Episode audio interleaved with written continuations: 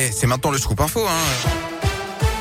Et l'actu en Auvergne avec vous, Colin Cotte. Colin, bonjour. Euh, bonjour Yannick, bonjour à tous. À la une aujourd'hui, une bijouterie d'histoire dévalisée en pleine nuit. L'effet se serait produit entre 3 et 5 heures du matin dans le centre-ville sans éveiller les soupçons des voisins.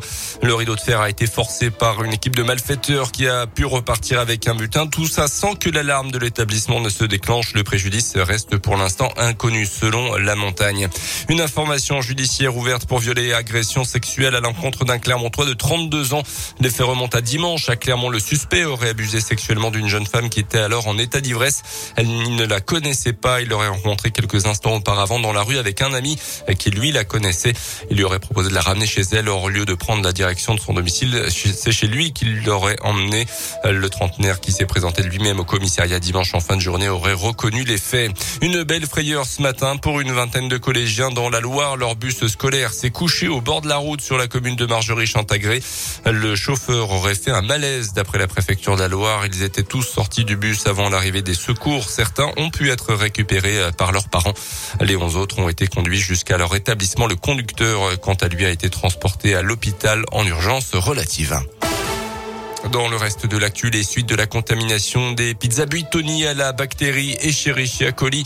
Le préfet du Nord où euh, sont fabriquées ces fameuses pizzas annonce aujourd'hui la fermeture de l'usine de production en question. Deux inspections d'hygiène approfondies ont en effet permis de révéler un niveau dégradé de la maîtrise de l'hygiène alimentaire sur le site. Des dizaines de contaminations avaient été recensées, notamment chez des enfants, avec à la clé plusieurs décès. Une enquête pour homicide involontaire, tromperie et mise en danger de la vie d'autrui a été ouverte dans cette affaire. L'Union européenne devra prendre des sanctions tôt ou tard sur le pétrole et le gaz russe. Déclaration ce matin de Charles Michel, le président du Conseil européen, qui a également dénoncé, je cite, les crimes contre l'humanité perpétrés par l'armée russe à Boutcha, une ville de la banlieue de Kiev et dans beaucoup d'autres villes en Ukraine également. À la Commission européenne qui a proposé mardi aux 27 États membres de durcir les sanctions contre Moscou en arrêtant les achats de charbon russe et en fermant également les ports européens aux bateaux russes.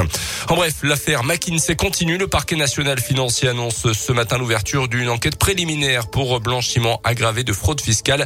Euh, ce cabinet de conseil privé américain qui a notamment aidé le gouvernement pendant la crise Covid est soupçonné de ne pas avoir payé d'impôts en France depuis une dizaine d'années.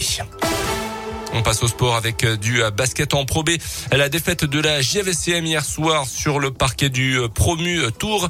Score final à 82 à 79. Et puis en foot, les quarts de finale allée de la Ligue des Champions. Hier soir, victoire de Manchester City sur sa pelouse face à l'Atlético de Madrid.